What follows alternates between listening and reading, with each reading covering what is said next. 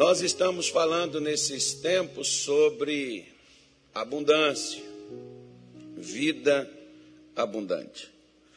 E nós vamos hoje continuar, claro, lógico, né? E se eu fosse dar título hoje a uma mensagem como esta da qual nós iremos falar, eu diria assim: comece com o que você tem. Quem não tem cachorro, caça com gato. Você só tem o gato, então não tem cachorro, vamos usar o gato. Mas vamos caçar. Então, aquela coisa de ficar, ah, porque se eu tivesse nascido na outra família ali, que abastada, não, é nessa família lascada mesmo que tu tem. É nesse negócio aí que tu tá aí, ó. Foi lá no chiqueiro que o filho resolveu sair e viver a vida abundante. Vou voltar para casa de meu pai. Foi lá no chiqueiro que ele começou. Não foi lá na casa, não. Foi no chiqueiro mesmo. Você está no chiqueiro? Deus o livre e guarde. Tô, pastor, então começa aí no chiqueiro mesmo. É no chiqueiro que começa. A volta não começa na casa, começa no chiqueiro. Senão, nenhum de nós hoje também estaríamos aqui. Né? É para você poder entender que às vezes não é só estar dentro de igreja que vai mudar a tua vida, não.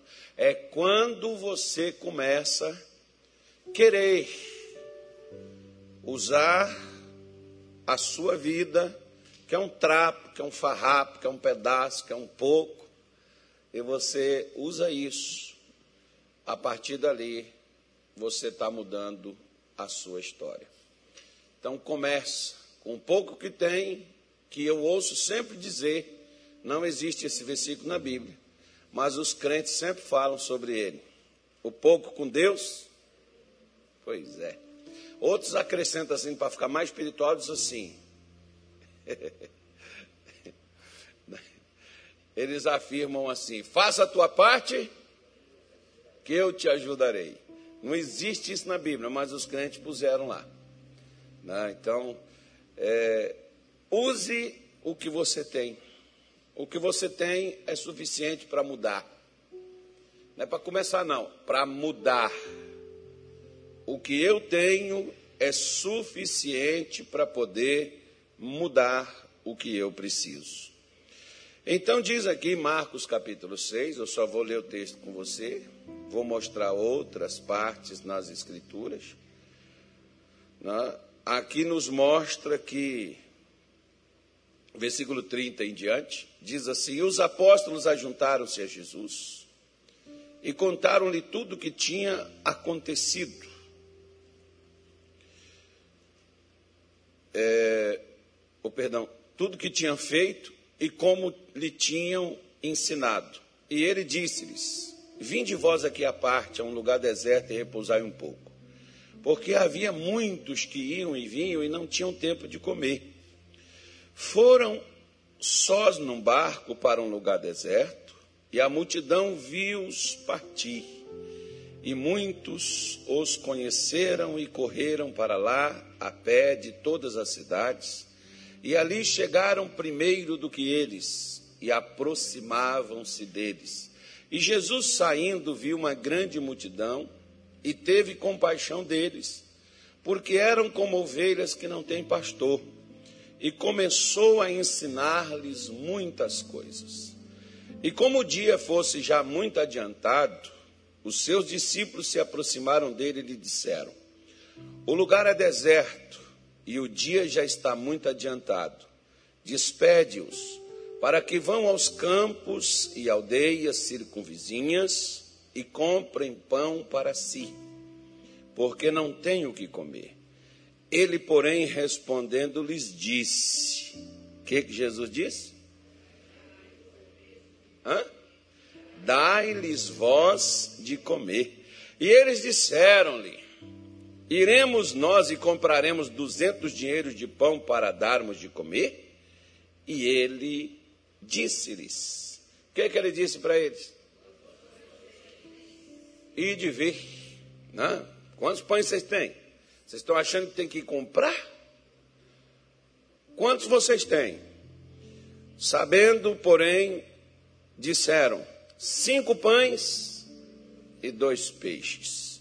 E ordenou-lhes que fizesse assentar a todos em grupos sobre a erva verde. E assentaram-se repartidos de cem em cem, de cinquenta em cinquenta. E tomando ele os cinco pães e os dois peixes, levantou os olhos ao céu e abençoou e partiu os pães e deu aos seus discípulos para que os pusessem diante deles e repartiu os dois peixes por todos. Todos comeram e ficaram de que maneira? Fartos, saciaram. Pois é. Eram quantas pessoas que tinham aqui? Quase cinco mil pessoas. Como que cinco pães e dois peixes dá comida para cinco mil pessoas?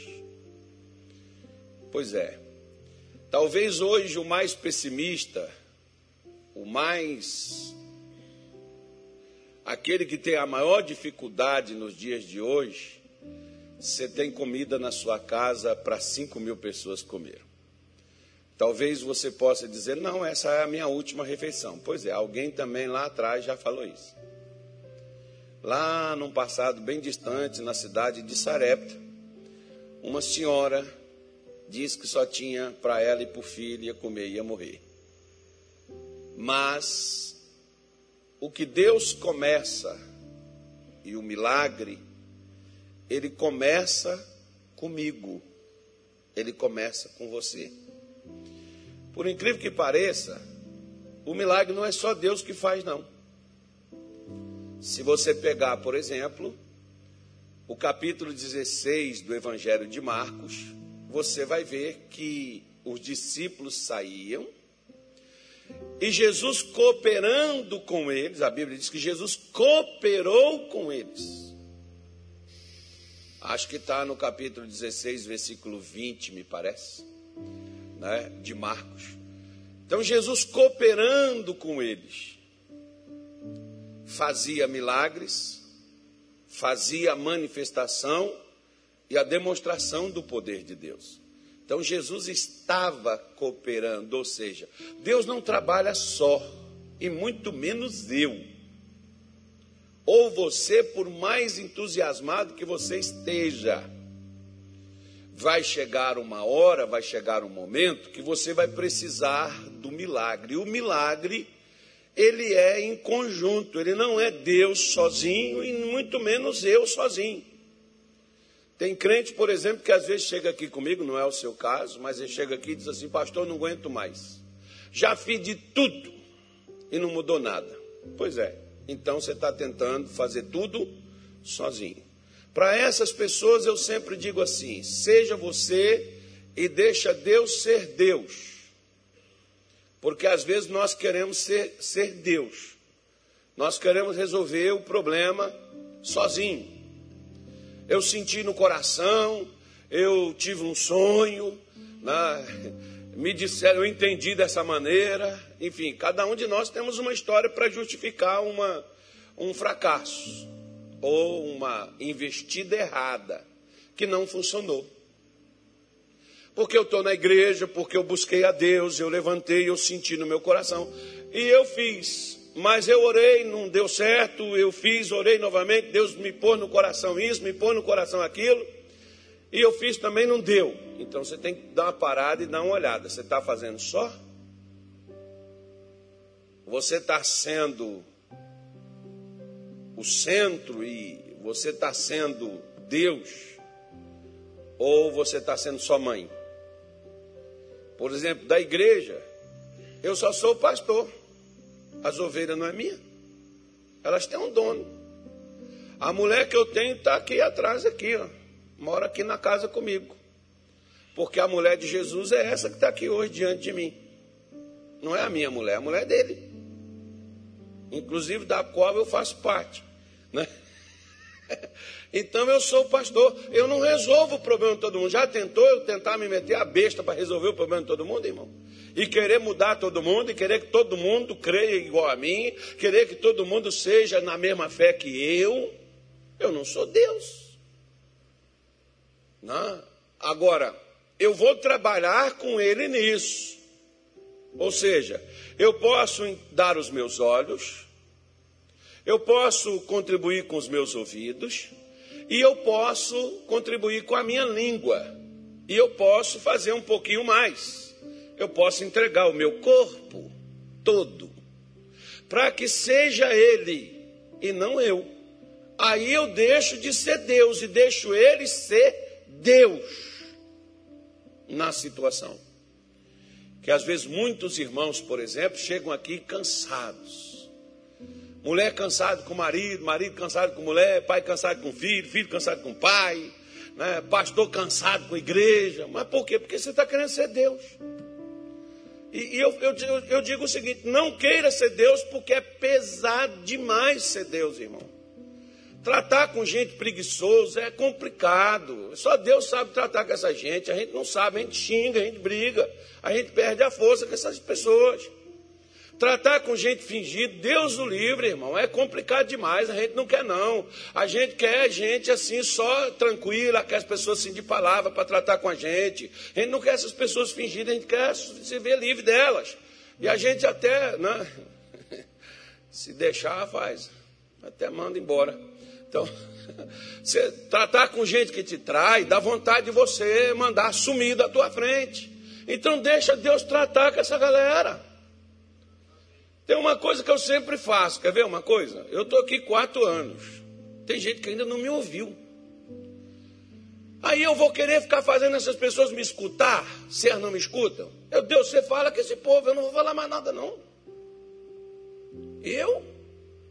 Estou fora, não me ouviu, quatro anos falando, não me ouviu, trata com Deus, Senhor, vai lá, fala lá. Aí de vez em quando Deus fala com um. Quando ele não fala no coração, ele fala com outra coisa. Deus tem várias maneiras de falar. A dor é uma delas. Tem gente, por exemplo, que quando dói, chega aqui, ah, pastor, só me perdoa, porque, ah, mas eu preguei tanto sobre perdão aqui.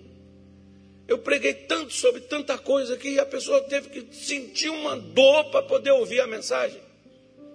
Ah, vai entender esse povo. Não, claro que Deus entende todos nós, que todos nós somos complicados. Eu não, pastor, desde que eu converti, que eu vim para você é o pior se você pensa assim. Né? Que você já se acha. Todo Todos nós temos a nossa melancolia, todos nós temos né, diferenças. E o mais interessante de tudo isso que eu acho um espetáculo é que Deus pega a gente assim, todo mundo assim, tudo lascado, tudo arrebentado, um com problema, outro com outro. Aí põe tudo dentro da igreja e diz assim: se amem, gostem um de outro, ajude um do outro, orem um pelo outro, ajude o outro e não mata, não. Vocês são meu, ama assim, eu acho isso fantástico, irmão. É por isso que eu gosto demais dos crentes os crentes, os crentes me divertem. Eu me animo muito com os crentes. Às vezes eu me animo com o que eu não devo ser, com aquilo que eu não devo fazer. A gente aprende, nós aprendemos uns com os outros, até o que é errado. Eu não posso ser dessa maneira. Não, eu não posso ser desse jeito. Eu já aprendi muito com o pastor. Não foi com ele pregando a Bíblia, não. Foi com ele sendo intolerante, foi com ele sendo intransigente, com ele querendo ser um protótipo de Deus. Não, não, querendo ser Deus mesmo. Porque tem pastor que ele parece um Deus. Ele não fala contigo, ele não conversa com você, ele não te cumprimenta, ele não, ele não te atende, só te atende com hora marcada. Ai, Deus do céu, parece assim médico, advogado, tem aquela coisa tão assim preenchida que tem que fazer. Tem uma simplicidade que a pessoa de Deus, enfim, dá lá, mais larga para lá. Ou seja, a gente aprende como a gente não deve ser. Como a gente é gente, igual a gente, como a gente sente fome, a gente sente dor, a gente sente tristeza. Porque pastor também fica triste, irmão. Pastor, se não se cuidar, tem depressão, tem ansiedade, transtorno do pânico, fica louco, joga pedra, bate nos outros. Tem uns que já batem normal, que é com a Bíblia. As pessoas apanham sem saber por quê, mas estão apanhando. Né? Mas é, não está nem merecendo apanhar, porque tem uns que às vezes merecem. Né? Mas apanha sem merecer. Já pegou a Bíblia só para poder bater no irmão. Né? Eu, por exemplo, estava falando outro dia aqui com o pessoal que eu tive um pastor, que ele foi meu pastor por 23 dias. Ele chegou numa igreja nossa e tinha 300 pessoas na nossa igreja. Com 23 dias ele deixou com 30. Graças a Deus ele foi embora. Porque 22 era obreiro. Né? Mas eu aprendi uma coisa boa com esse pastor. Sabe o que eu aprendi com ele? Ele só, só teve uma coisa que ele pregou, não foi nem da Bíblia. Por incrível que pareça. Porque tinha dia que ele chegava lá e perguntava assim, irmão, nós vamos falar sobre o que hoje? A irmã falava assim, fala sobre o Vale dos Ossos Secos, pastor. A outra fala, não, quero a mulher hemorrágica. O outro, não, quero a ressurreição de Lázaro. Aí o outro, não, quero o azeite da viúva, de acordo com a necessidade de cada um, né? Aí o pastor ele pegava e decidia pregar assim para as pessoas, conforme elas queriam que ele falasse, né? É, é, é gente, eu ficava olhando aquilo assim, não, Deus, só está de brincadeira com a gente. Só mandou isso aqui para nós? Foi. Manda e não mata, não. Fica aí e ora por ele. E foi esse camarada ainda que, por cima de tudo, foi lá, me botou na frente todo mundo e disse que a igreja estava esvaziando, o pecado era meu e a culpa era minha, porque eu que estava em pecado. É, filho, você já passou por problema? eu também. Aí tinha os irmãos, nesse tempo a igreja ainda estava cheia, né?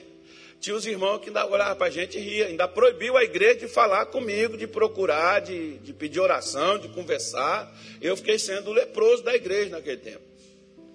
Mas vida que segue, né, irmão? Cada um sabe de si. Aí por que o senhor não saiu da igreja, pastor? Porque eu não fui para a igreja por causa de pastor, irmão. E nem estou nela por causa de pastor. Nem por causa de ovelha, nem por causa de lugar, nem por causa de ninguém. Eu só estou na igreja por causa de uma coisa, de um chamado. Eu sei quem me chamou. Só isso que eu estou. Não é por outra, não é outra coisa que me segura, não. Não, não é isso que me segura. Me, me cham, eu fui chamado. Um dia chegaram para mim e falaram: Ó, oh, pega suas coisas, você não, você não vai trabalhar mais com a gente? Eu falei: Amém, está aqui a chave da igreja, só peço que deixe eu tirar as minhas coisas. Aí o camarada virou para mim e falou: Você vai fazer o quê? Vou fazer o que Jesus me chamou. Tem hospital, tem praça pública. Se eu não tenho um quadradinho para me pregar nele, Lá, no, lá no, na praça talvez não tenha ninguém pregando, no hospital não tem ninguém pregando, mas as pessoas só querem o quadradinho e o lugar mais alto do quadradinho que é o altar. Não, vou para a rua, não tem, eu já vou. Já evangelizava na rua, só vou fazer reunião na praça agora. E quando a polícia vier, a gente corre. Depois volta de novo, faz igual o homem da cobra, junta as coisas, bota a cobra dentro do saco, corre. Aí, né? Vida que segue. Aí o pastor pensou assim, ele falou assim, é, esse cara, né? então, então volta lá, fica lá. Eu voltei e fiquei lá, irmão. O pastor saiu, continuei lá. E estou aqui até hoje. O dia que me mandar também embora, eu também vou. Manda que eu vou, sei o que, que eu vou fazer. Não sei se eu vou ter força para fazer igual fazia antigamente, mas que eu vou fazer o que eu sei, eu vou. E farei. Até quando Deus me der vida para poder fazer. Porque você vê, por exemplo, na pandemia, fechou a igreja, não fechou? Nós fomos para a rede social, pregamos mais para gente do que pregamos para o mundo todo, irmão. Gente lá na Nigéria escutando minha pregação, não sei como é que eles entendem, não, pela legenda. Aí, gente lá no Peru, gente lá na, nos Estados Unidos, gente não sei mais aonde, na Sibéria, não sei para onde. As pessoas, está lá, as pessoas escutam as pessoas assistem, as pessoas veem. Hoje, ou seja, eu preguei mais ainda com a igreja fechada. E vou falar com você uma coisa.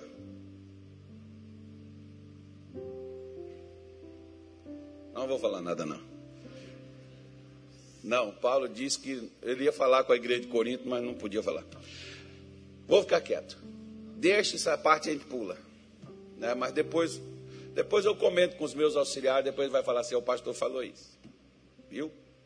É só para ficar como prova. Mas a gente caminha, a gente está caminhando. Mas a gente vai, amém, gente?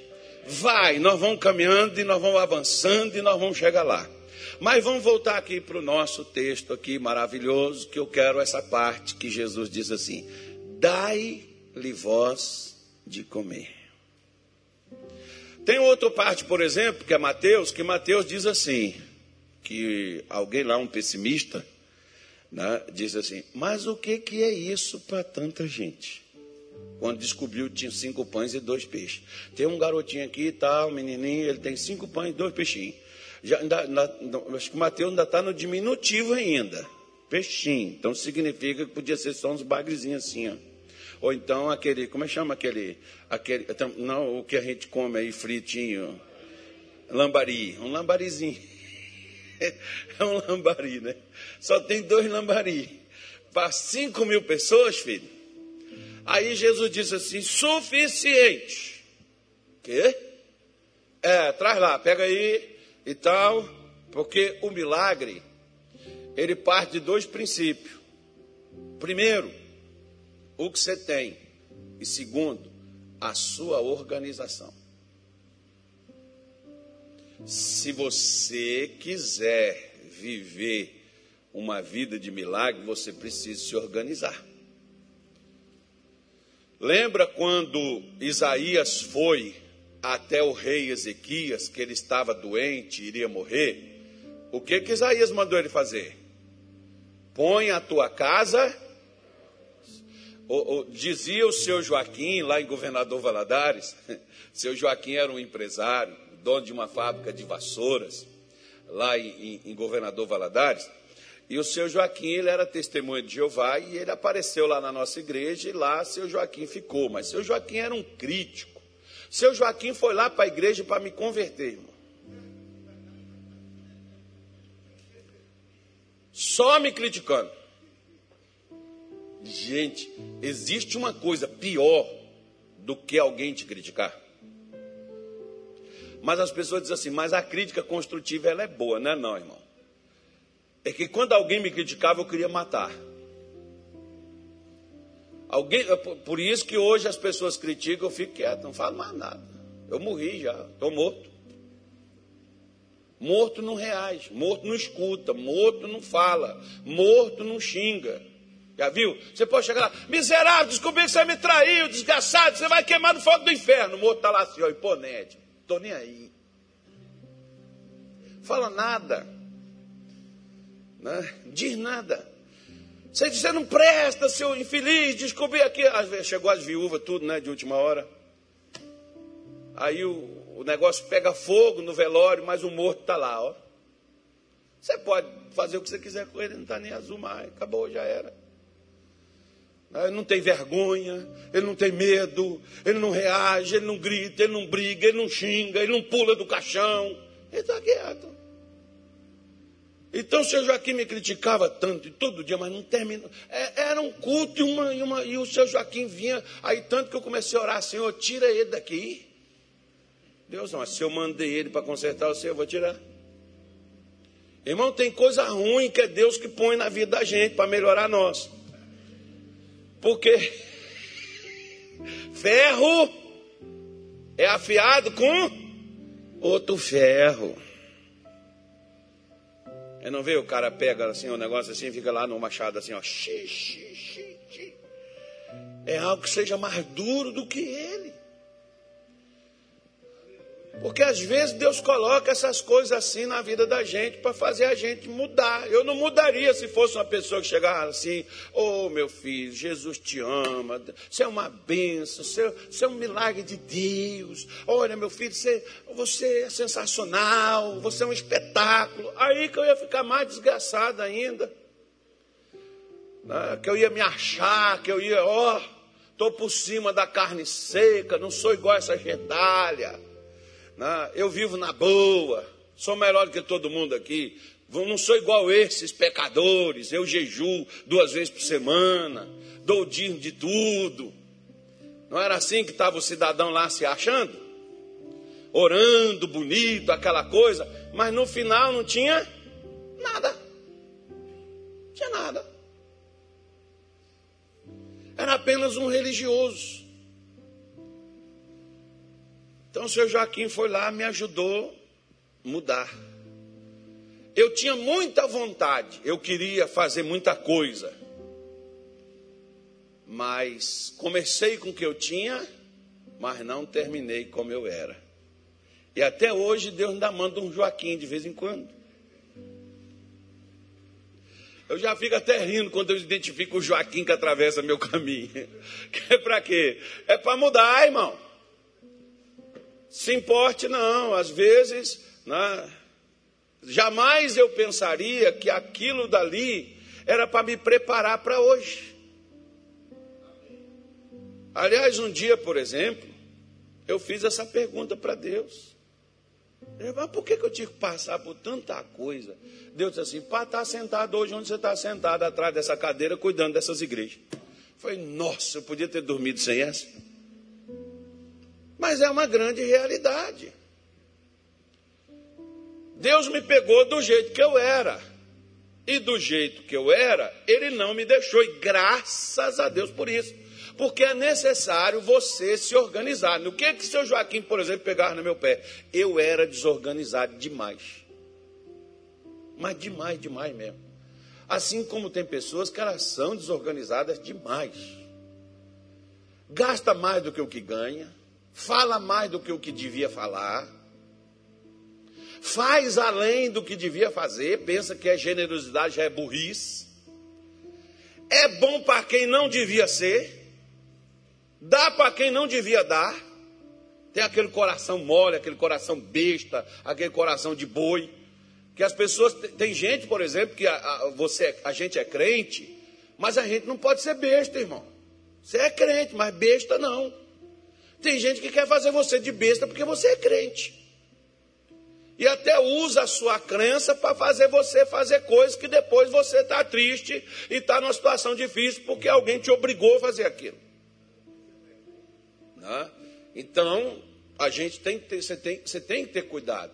Existe a questão da participação sua? Existe, mas tem que ter uma coisa, tem que ter organização. Eu vou deixar a organização para outro culto, que você não vai vir.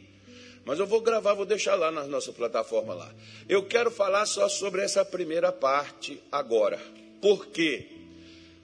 Lá na nossa Bíblia, eu peguei aqui um versículo do Novo, Lá na nossa Bíblia, no segundo livro dos Reis, no capítulo número 4, fala daquela mulher que o marido era profeta, ele morreu, deixou as dívidas e a viúva encrencada. Porque os dois filhos seriam levados como escravos para pagar a dívida. Aí a viúva chegou com o profeta e diz assim: Você sabe que meu marido era teu servo, tal, profeta que nem tu, mas ele deixou uma dívida aí, meus filhos agora vão ser levados para pagar dívida, por favor, me dá uma força, me ajuda, eu não posso perder meus filhos, não, não pode acontecer isso comigo e tal. E aí, o que que o Eliseu fez com a mulher? O que, que ele perguntou para ela? Hã? O que você tem em casa? Então é nessa pergunta que nós vamos começar a nossa mensagem agora. O que você tem? Olha para mim. Todos vocês estão olhando para mim e estão tá precisando de uma benção. Mas essa bênção já está aí na sua mão. Aí você diz assim: Eu vou até pedir, foi até bom só falar que eu quero uma oração no final quero até um atendimento. Amém, eu te atendo, não tem problema não. Eu converso contigo, eu oro por você. Mas o milagre está em você, não está em mim.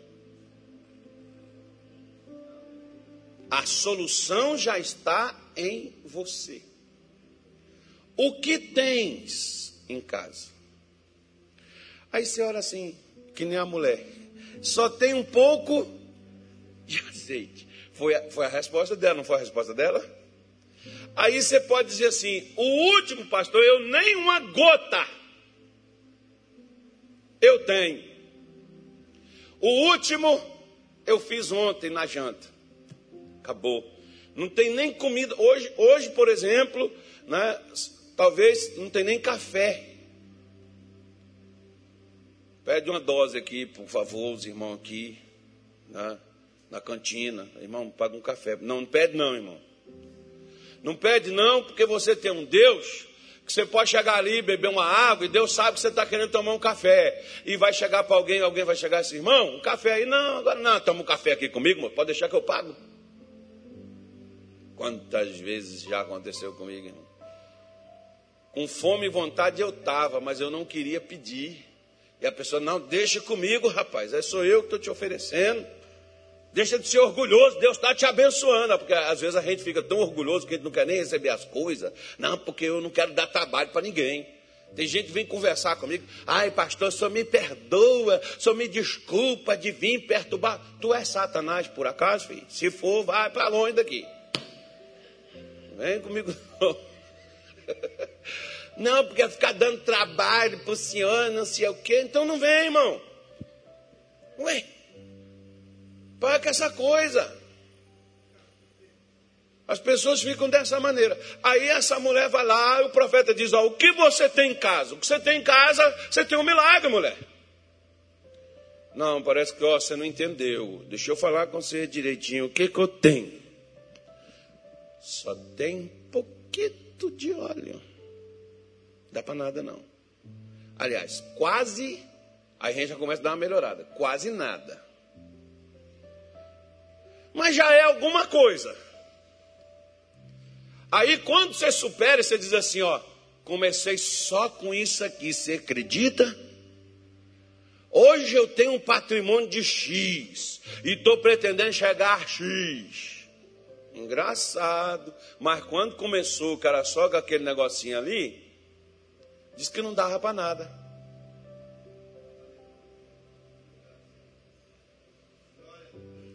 Como por exemplo, uma vez Deus começou uma igreja. Eu já falei isso aqui várias vezes, mas vou repetir hoje de novo. Só comigo. Só tinha eu. Nem minha mulher tinha dinheiro para ir comigo para lá, para poder dar uma força, ajudar. Mas a igreja começou só comigo. Mas no dia que a igreja começou só comigo, eu nem fiz o culto. Eu fui lá para o altar para entregar a igreja para Deus. E Jesus falou: Você já vai desistir? Você nem começou. Eu não desisti com a cruz pesada nas costas, o chicote de Roma nas minhas costelas, dilacerando, arrancando toda a minha carne, me moendo. Eu subi aquela cruz, rapaz, subi naquele calvário. Tu já vai jogar, ei, já vai jogar o. Vai desistir? Ah, porque não deu, porque disso, porque se era do Senhor, devia dar certo e tal. Irmão, tem coisa que é de Deus. E como que eu posso ficar sabendo? Primeira coisa, organiza. Segunda coisa, conseguiu organizar e ficar em paz? Sim, senhor. Porque a paz de Jó e a paz também diz Paulo que a paz ela é o árbitro no nosso coração, ela é o juiz. Você organizou e ficou em paz, fiquei. Então você vai saber se é de Deus ou não. Qual? Cresceu? Se crescer, é de Deus. Resolveu? Resolveu. Então é de Deus. Por quê? Porque você organizou e ficou em paz. Por quê? Porque nada muda, doce ilusão, presta atenção. Nada muda da noite para o dia. Milagre é um processo, não é magia. E o processo, ele depende mais de mim do que propriamente de Deus. Então vai depender de mim. Você pode ver, por exemplo, que o profeta Eliseu mandou essa viúva buscar vasilhas e não poucas. E depois que buscar as vasilhas, era para ela pegar do pouco do azeite que ela tinha e começar a encher as vasilhas que ela buscou. Quando ela perguntou para o filho: Tem mais vasilha? O menino virou e disse: Não acabou. O que aconteceu com o azeite? Ele parou de sair. Agora, por que que isso aconteceu?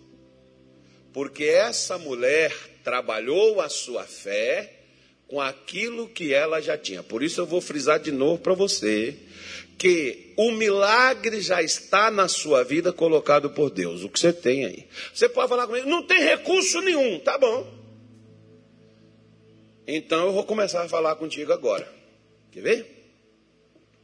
Chegou um senhor, me lembrei dele hoje de manhã, não me lembro mais o nome dele, o nome dele é bem esquisitinho. Lá na igreja de Timóteo, em Minas Gerais, 1996, quando eu fui pastor lá. Esse senhor, na hora que a gente tinha antigamente aquela revistinha chamada Carta Viva, a gente pedia às pessoas para ajudar com um realzinho, a gente dava uma revistinha daquela para a pessoa onde vinham os informativos, as campanhas do missionário, as reuniões, os milagres, testemunho, aquelas coisas todas que tinha na revista Graça, tinha antigamente na revistinha chamada Carta Viva. Aí, na hora que eu disse assim, gente, você pega um realzinho, você que tem um realzinho, ajude aí com um realzinho, eu vou te dar essa revistinha aqui. Aquele homem estava sentado assim na segunda fileira, lá era um cinema. Ele estava sentado assim na segunda fileira, e eu olhei na hora que eu pedi, porque às vezes na hora que eu estou pregando, eu olho para um lado, olho para o outro, e às vezes eu olho só aqui, ó, mas eu estou vendo os dois. Porque às vezes tem gente que Deus está mandando a gente falar para ela, se a gente olhar assim, a pessoa vai dizer: Por que está olhando para mim? Não, porque a carapuça está sentando, mas tu não quer. Então. então eu evito, fico na periférica, olhando só lá para trás. Estou olhando lá para a câmera lá. Ó. Só que eu estou vendo. Aí, eu, naquela hora eu não estava pregando, não, estava pedindo uma doação. Eu olhei, também a gente não filmava também naquele tempo, não. Eu olhei, os, aquele homem abaixou a cabeça, tirou um lenço do bolso e começou a enxugar os olhos. E eu disse para ele, amigo, o senhor levantou os olhos, lacrimejando. O senhor está com um problema, né? Ele disse, estou sim, senhor. No final do culto eu quero falar contigo. Não foi nem ele que pediu para falar comigo. Eu que me ofereci para falar com ele, que vi que ele estava com problema. E aí ele foi me dizer por que, que ele chorou na hora. Ele disse assim, pastor, eu tenho uma empresa. Eu estou, na época, 50 mil reais só de títulos protestados em cartório. Em 1996 era como se fosse 50 mil dólares nos dias de hoje. Pega 50 mil dólares, multiplica, você vai ver quanto vai dar. Só em cartório. O posto, pastor, eu venho para a igreja, eu estou naquele Fusquinha. Eu tenho um amigo que ele tem um posto de gasolina. E eu vou lá abastecendo e vou. Agora, o Fusca, se ele quebrar, que Deus livre e guarde, que ele não estrague. Se ele quebrar, onde ele quebrar, ele vai ficar, que eu não tenho dinheiro nem para puxar ele. Eu não tenho dinheiro para consertar ele. Estou andando nesse Fusquinha, 77. O Fusquinha. Era um cidadão que pegava 200, 300 mil, 50 mil, 100 mil, 150 mil nas mãos, constantemente. Agora o sujeito não tem, ele diz assim, quando o senhor falou assim, você que tem pelo menos um real, eu não tenho um real para dar. Aquilo doeu na minha alma. Eu não tenho um real. Quantos já passaram nas minhas mãos? E eu olhei para ele e disse: O que é que o senhor tem? Ele diz: Eu tenho essa empresa. Assim falou toda a situação da empresa. O nome da mulher dele já estava empenhado também, já estava bichado. O dele, o da empresa. O sócio dele saiu, pegou umas máquinas, vendeu, deixou para ele, abriu mão da sociedade e disse para ele: Ó, pega essas máquinas, dá um calote todo mundo, fecha, vende essas máquinas, recupera pelo menos alguma coisa para você recomeçar alguma coisa na sua vida.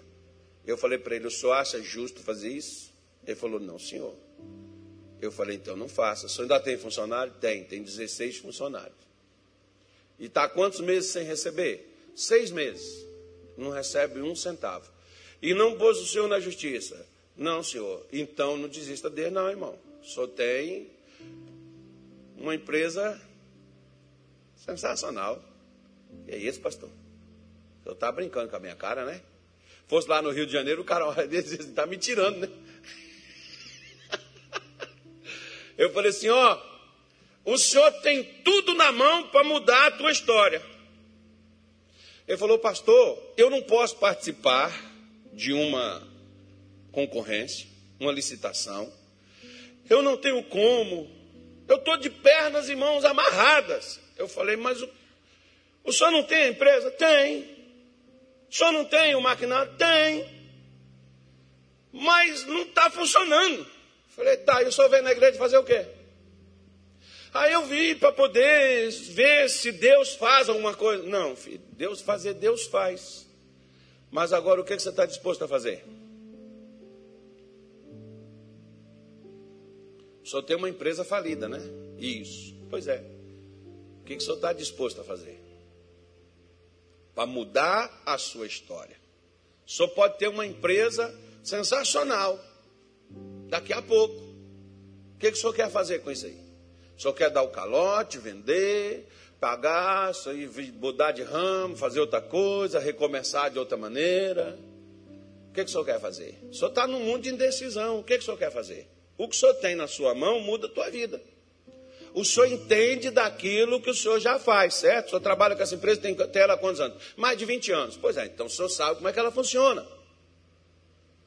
Eu, por exemplo, Hoje o que eu mexo é só com o evangelho, com o ministério, com pregação. Se me tirar isso, eu quebrei, estou lascado, perna quebrada, braço quebrado. Por quê? Porque é a única coisa que eu sei fazer.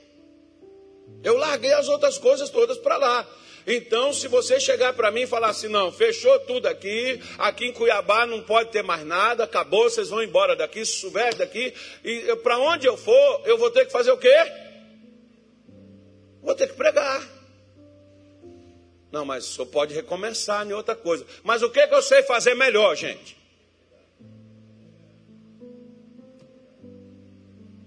Eu já estou dando resposta para alguns aqui já. O que, que você sabe fazer? Se você sabe fazer doce, por que, que você vai fazer salgado?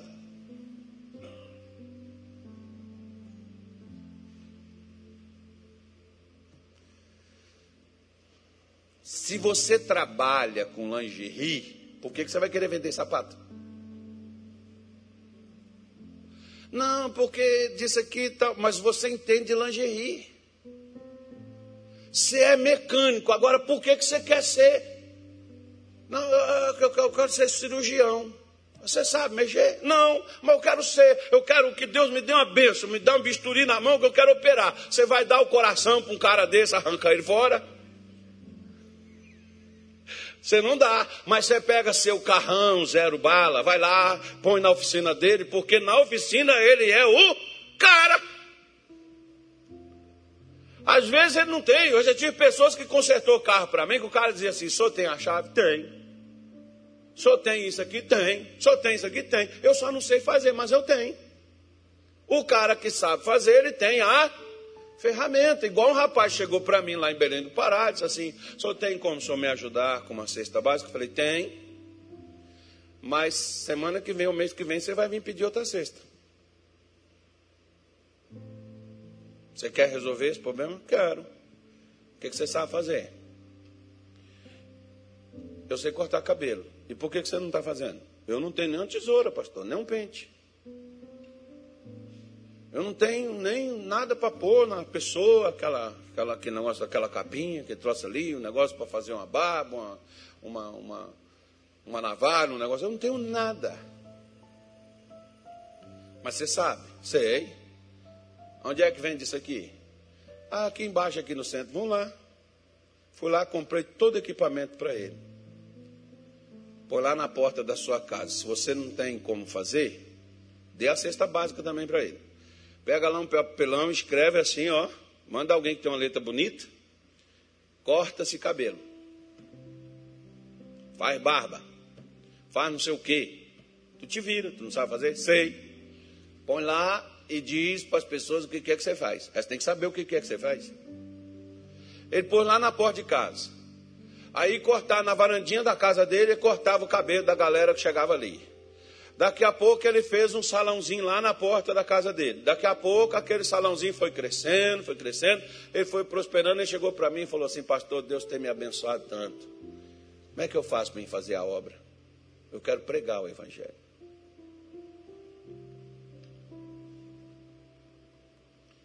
Pois é, não era o cara que passava fome?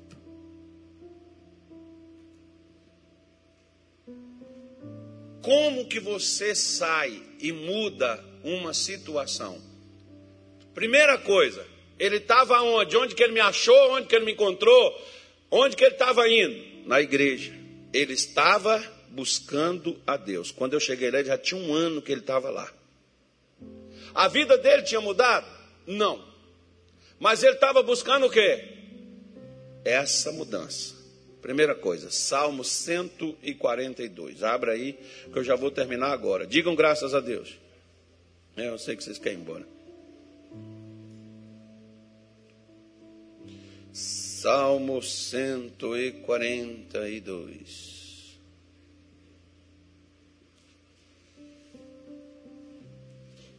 Diz assim, versículo 1: Com a minha voz clamei ao Senhor, com a minha voz ao Senhor supliquei.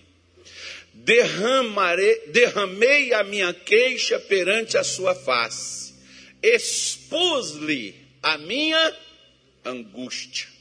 Quando o meu espírito estava angustiado em mim, então conhecestes a minha vereda no caminho em que eu andava, ocultaram um laço. Olhei para a direita e vi, mas não havia quem me conhecesse.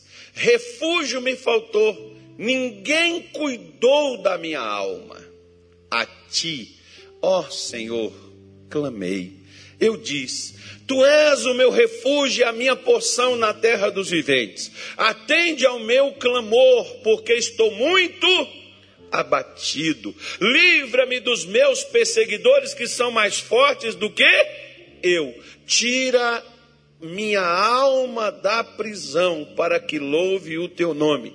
Os justos me rodearão, pois. Pois o que, gente? Legal, hein? Oh, mas o pior é que, ó, Davi está angustiado, Davi está triste, Davi está chateado, Davi está sofrendo, Davi está cheio de problema, mas ele está suplicando, ele está clamando, ele está buscando a Deus. Lá no final ele diz assim: as pessoas vão me rodear, porque às vezes quando você está precisando, não tem quem te estende a mão, não, não tem quem te ajuda, não. Mas não faça igual aquela música lá que o pessoal diz assim. Né? Não fala aqui não, irmão. Não vou nem falar a música. Mas tem uma música aí que o pessoal sugere. Né? Que quando você estava mal, não te procurar, né? não te ajudar, não. Depois vai. Faz não. Mas isso é, isso é notório, porque quando você está bem,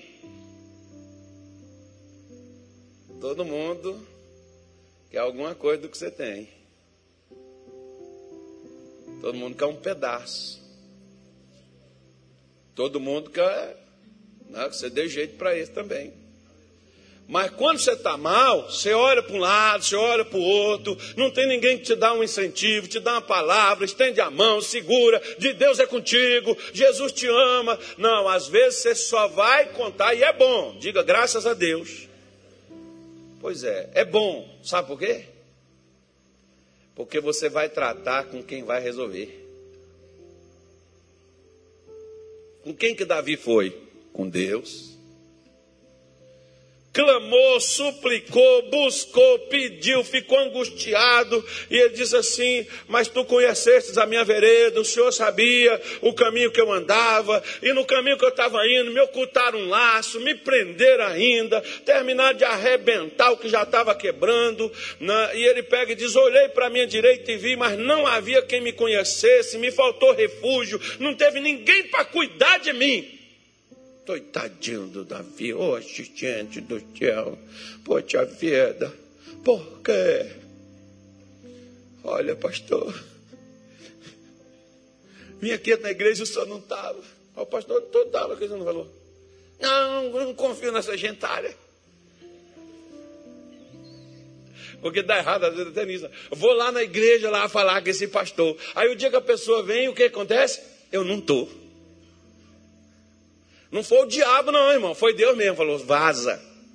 Sai, vai lá para Minas Gerais comer pão de queijo. Depois tu volta. Aí. Eu acho que eu estou quase fazendo isso. Aí. Aí o, o camarada pega, né? Olha para um lado, olha para o outro, ninguém vem, ninguém estende a mão, ninguém olha, ninguém fala nada, ninguém faz nada. Sabe aquela, aquele montoeiro de vazia que está assim na pia, tem dez pessoas dentro de casa, mas ninguém olha para a pia? Aí você chega lá e diz, tem que ser eu mesmo. Passa lá duas, três horas só limpando aquele negócio lá. Depois chega o outro e diz assim, ah, estava muito sujo isso aqui, hein?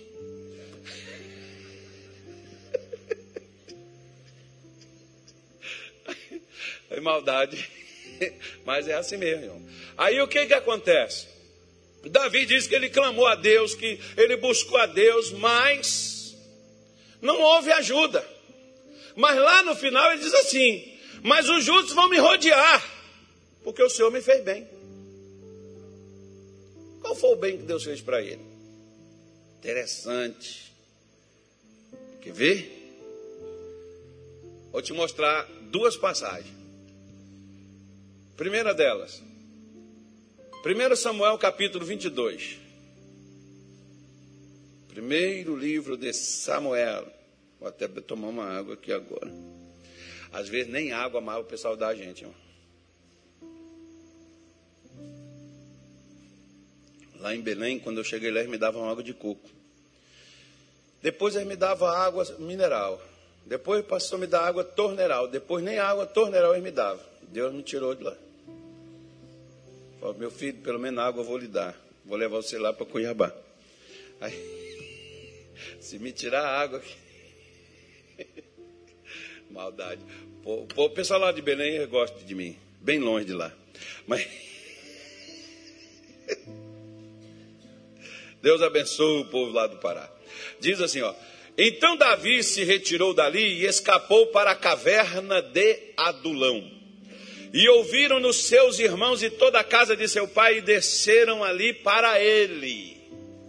Legal, né, irmão? Como é que o cara estava? O cara está todo lascado. Ele estava só? Não. Tinha mais um lascado com ele. Está lá a casa dele, seu pai, seus irmãos, está no mesmo problema dele, está fugindo de Saul, se escondendo de Saul. Saul queria matá-lo, queria matar seu pai, queria matar sua família. Eles então vai lá para Davi. Ou seja, já está angustiado, já está apertado, ainda vem os problemas de família. Oh, glória a Deus, aleluia. O mundo já está caindo, você olha para dentro de casa, a casa caiu também.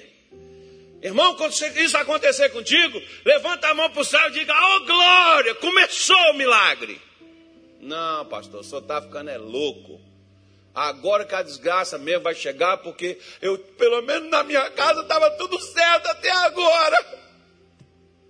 Até minha família, pastor, só acredita? Tá, porque Deus está começando o milagre agora. Ah. Deus está falando, vamos, bora, vai, isso, anda. Por quê? Porque Davi ele não era rei, mas ele já tinha sido ungido para reinar.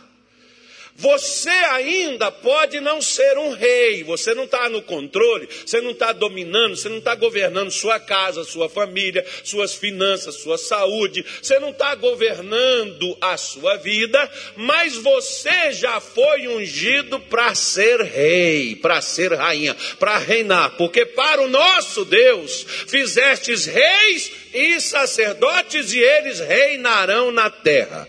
Foi o que disse João lá em Apocalipse. Então nós já fomos feitos, se você já recebeu, hoje eu estou pregando para crente. Só quem é crente diga assim, amém. Isso, eu gosto de pegar para crente mesmo. Então estou pregando para você que é crente. Você que é crente já tem dentro de você uma unção. E essa unção é a solução da sua vida, ao seu redor, da sua cidade, da sua nação e deste mundo e do universo. Você é essa pessoa que tem esse negocinho carregando aí dentro de ti. Porque Davi, se fosse nos dias de hoje, ele ia falar assim: quanto mais eu oro, mais assombração me aparece. Olha lá. Pastor, eu vim para a igreja, aceitei Jesus, larguei tudo, vim para a igreja, me batizei. Só acredita que começou a piorar mais. Meu filho descobri, meu filho está nos vícios. Glória a Deus. Glória a Deus, pastor. Diabo miserável, foi só vir para a igreja, o demônio levantou. Você que não via. Né? Só que você descobriu que seu filho está nos vícios, seu marido está no adultério, você descobriu que a sua casa está pegando fogo, você é o bombeiro para apagar esse negócio aí, ó. Deus já pegou a coisa, já preparou, já colocou tudo lá e diz assim: você é o instrumento para mudar isso. Não, não, não, não, pastor, o senhor não entendeu. O senhor não sabe como é que está a minha vida. Eu quero uma audiência depois do culto, eu dou. Mas para com esse negócio. Mas eu vou dizer para você as mesmas coisas que eu estou repetindo aqui. Você é a pessoa que Deus escolheu para organizar aquela coisa toda que está bagunçada, colocar tudo no lugar, organizar tudo e fazer essa família linda e maravilhosa que Deus te deu ser feliz. Tirar esse negócio de falha. Que falência o quê, irmão? Não vai falir nada, não. Vou é prosperar, vou é, é pegar esses irmãos que tudo aqui eu vou dar, vou dar, vou, vou vender franquia para isso. Os irmãos também não querem nem comprar, não, porque não quer prosperar, quer nem falou assim, amém. Tu que tem negócio aí que está para ponto de fechar, tem que ter franquia para venda para esse negócio aí, ó. Ah, pastor, quem me dera, quem me dera. Você já tem um negócio na sua mão, pelo amor de Deus. Para com essa coisa. Aí Davi está aqui, vem seu pai, vem sua mãe. Você pensa que ficou assim? Não, papai e mamãe, que onde come um, come dois. Papai e mamãe, eu vou, eu tenho que ajudar, né? Família tal, a gente tem que aceitar. Não, irmão, daqui a pouco o negócio piorou. Sabe o que aconteceu? Chegaram mais uns caras, Versículo 2 diz assim: Ajuntou-se a ele todo homem que se achava em aperto. Você está devendo que o seu cunhado chega lá e diz assim: Tem como me emprestar um dinheiro? É o único que você tem. Aí, já um dinheiro para o cunhadão, hein?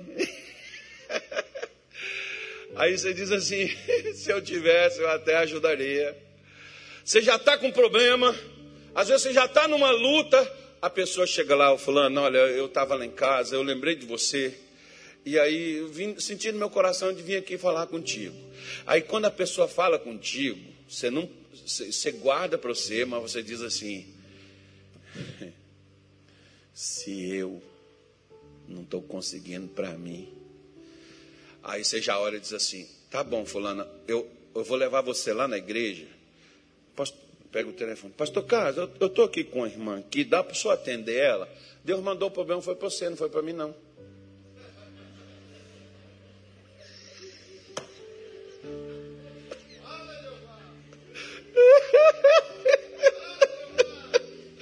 Ai, ai, ai.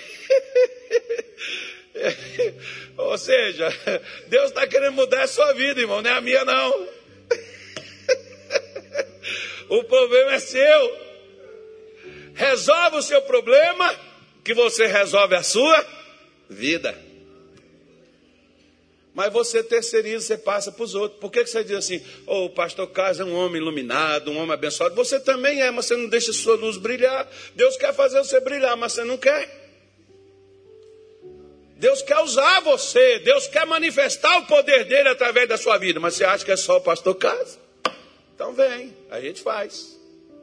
Lembra lá do do Baraque? Da Débora? A Débora disse: Ajunte os homens, vá contra Jabim, porque o Senhor vai entregar na tua mão. Baraque disse: Não vou, não, só vou se você for. Falou Ô Baraque, a honra seria sua, agora a honra será de uma mulher. A Jael, acho que é Jael o nome da mulher, né? Foi ela que pegou a honra que era para Baraque. Deus queria promover quem? O Baraque. Mas ele não quis.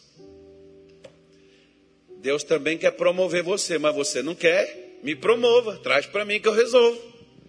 Porque quem resolve problema encontra solução. Eu já falei com vocês e vou repetir de novo e vou continuar repetindo até você acreditar nesse negócio. Diga assim: Eu sou a solução e não o problema. Repete de novo: Eu sou a solução e não o problema. Repete de novo: Eu sou a solução e não faço parte do problema. Problema tem a sua casa. Você é a solução da sua casa. Você é a luz lá da sua casa. E Jesus diz: não se pega uma candeia e coloca debaixo da cama, mas põe ela no velador para iluminar a casa toda. Você é luz da sua casa inteira, meu Deus do céu. Para com esse negócio. Ah, mas é com meu filho, minha mãe, minha sogra, meu genro, papagaio, periquito, cachorro. Você tem bênção para tudo. Você é a solução. Você é a resposta. Mas olha só, irmão. Homem apertado, endividado, e o que que Davi se fez desse cara? Davi chega e disse: Meu filho, pode ficar tranquilo, nós vamos sair desse aperto aí, valeu? Ó, calma aí, calma seu coração. Não fica apertado, não, cara. Fica angustiado, não, porque isso faz mal para a alma. Agora, eu já estou te falando por experiência própria, cara. Eu passei uns tempos aqui, ó. Moço do céu. Não tinha ninguém que vinha comigo, cara. Só Deus me ouviu, clamei, eu chorei. Angústia, sabe aquela angústia? Você está assim desamparado. Deus me ouviu, rapaz. Deus vai ouvir a gente. Eu vou orar por você, eu vou clamar, vou colocar você na minha oração. Você vai mudar, cara. Vai mudar tudo. Olha, fica tranquilo, vai mudar. Foi esse bando de fracassado que se tornou o maior exército de Israel naquela época, que fez com que Davi conquistasse o que Josué não conquistou, o que Saul não conquistou, que foi o primeiro rei ungido por Deus, Davi conquistou todo o território demarcado, prometido a Abraão, a Isaac e a Jacó, que seria de, da sua descendência. Foi Davi. Mas começou com um bando de fracassado. Inclusive ele era um. Você acha que você está olhando aqui para um camarada diferente de você? Não, eu também era um fracasso. Eu, nunca, eu já falei, eu não andava nem com a cabeça erguida.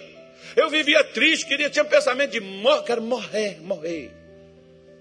Um ano desempregado, comi tudo que podia, não tinha mais nada para comer. Eu comia a cama, eu comia a geladeira, eu comia a televisão. Não, a televisão não. Não, eu tinha uma televisão preto e branco. Não sei nem por que eu vendi, devia ter guardado aquilo para o museu. Tem nada de lembrança daquele tempo da desgraça. Quem quer lembrar disso, irmão?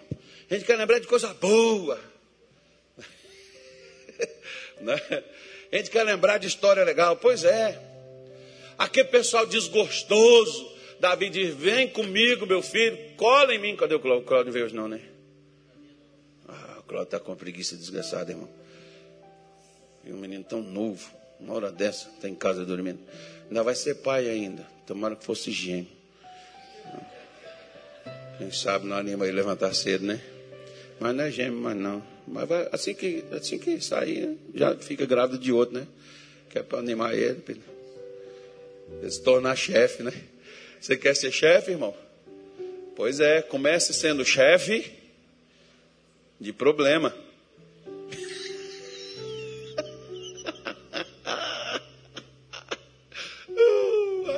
Problema. Né? Foi assim que Davi começou. Aí você acha que os problemas de Davi terminou, irmão? Terminou não. Passa para o capítulo 23 aí do próprio livro de Samuel mesmo. Lá no Pará tinha até uma. Ainda tem aí uma pastora que tem esse nome aí, Keila. Só que o nome dela é Keila com K. É, essa aqui é, né? Diz, versículo, não, é 23, filho. É, primeiro, primeiro Samuel 23.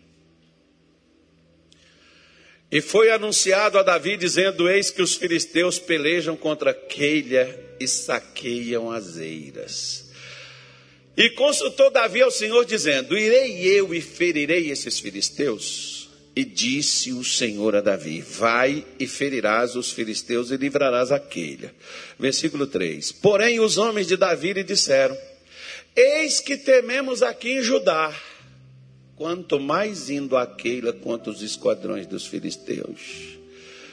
Então Davi tornou a consultar o Senhor e o Senhor lhe respondeu e disse: Levanta-te, desce a Keila, porque te dou os filisteus na tua mão. Então Davi partiu com seus homens a Keila, pelejou contra os filisteus e levou os gados e fez grandes estragos entre eles, e Davi livrou os moradores de Keila que, que os homens de Davi disseram? Não podemos ir, se aqui já não, já não estamos seguros aqui, imagine lá. Eles não eram a solução para essa cidade, não foi a solução para ela, mas eles queriam ir lá, mas não era eles a solução, mas eles queriam resolver, não, eles queriam que o povo de Queira se resolvesse sozinhos. Mas eles eram a solução desse povo. Inclusive, irmão, esse pessoal aqui foi tão grato, mas tão grato a Davi, que quando Saul soube que Davi estava em Queira, Saul mandou emissários lá saber. Sabe o que, que Deus mandou Davi fazer? Saia, porque eles vão te entregar. Davi acabou de dar um livramento para eles. E eles traíram Davi. E Davi teve que fugir da cidade que ele livrou. Aí você diz assim: não era melhor ter deixado morrer? Não. Não, nem pensar. Nós somos a solução para os problemas e não somos parte do problema. Por isso, quando nós nos deixamos levar por aquilo que vemos, por aquilo que sentimos, por aquilo que pensamos, por aquilo que imaginamos, e deixamos nos levar pelos sentimentos, nós deixamos de ser solução e passamos a ser o problema. Você pode ter, como por exemplo, lá em Apocalipse, o Espírito Santo dizendo: Eu sei que tem poucas forças mas não negastes a sua fé e nem o meu nome. Deus sabe.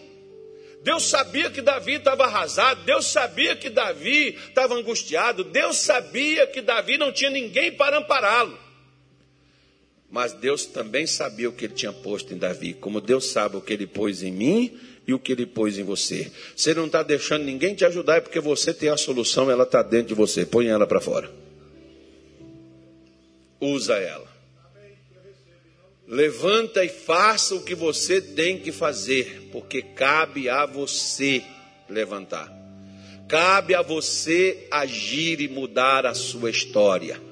Dentro da vida de Davi estava um rei, mas que reinava sem trono e sem coroa. Quando nós começarmos a reinar sem cargo, sem ofício, mas começarmos a reinar onde estamos, nós teremos cargo e teremos ofício. Porque o que Deus quer é prática. Se nós não levantamos, se nós não agimos, primeiro esses homens estão dizendo: Davi, nós estamos lascados aqui, se a gente for lá é pior. Mas vamos, filho. Como dizia aí um comediante, pior não fica. Tá ruim? Tá. Você quer mudar? Quero. A mudança já está dentro de você. Usa ela. Enfrente as suas dificuldades, seus medos, enfrente suas dúvidas, enfrente sua desconfiança, enfrente sua angústia. Por que que Davi diz, os justos vão me rodear porque tu me fizestes bem? Mas lá no começo, o que que Davi estava dizendo? Não tinha ninguém, olhei para um lado, olhei para o outro, não tinha ajuda, não tinha uma mão estendida, não tinha uma palavra de ânimo, não tinha pai, não tinha mãe, não tinha nem um desgostoso, não tinha nem alguém apertado, não tinha nem ninguém endividado para poder chegar ali e falar assim, ó, pelo menos estou contigo aqui, cara, nós estamos juntos. Não tinha ninguém. Eu acho uma coisa interessante, esses tempos atrás, o camarada estava na rua fazendo uma, uma, umas coisas lá e ele deu uma pizza para um, um morador de rua.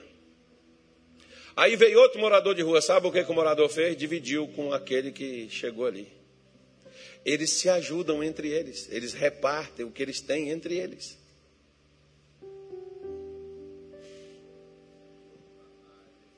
Eles têm pouco e o pouco que eles têm eles repartem.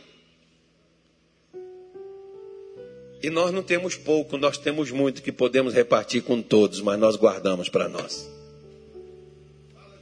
E ainda reclamamos da vida que vivemos.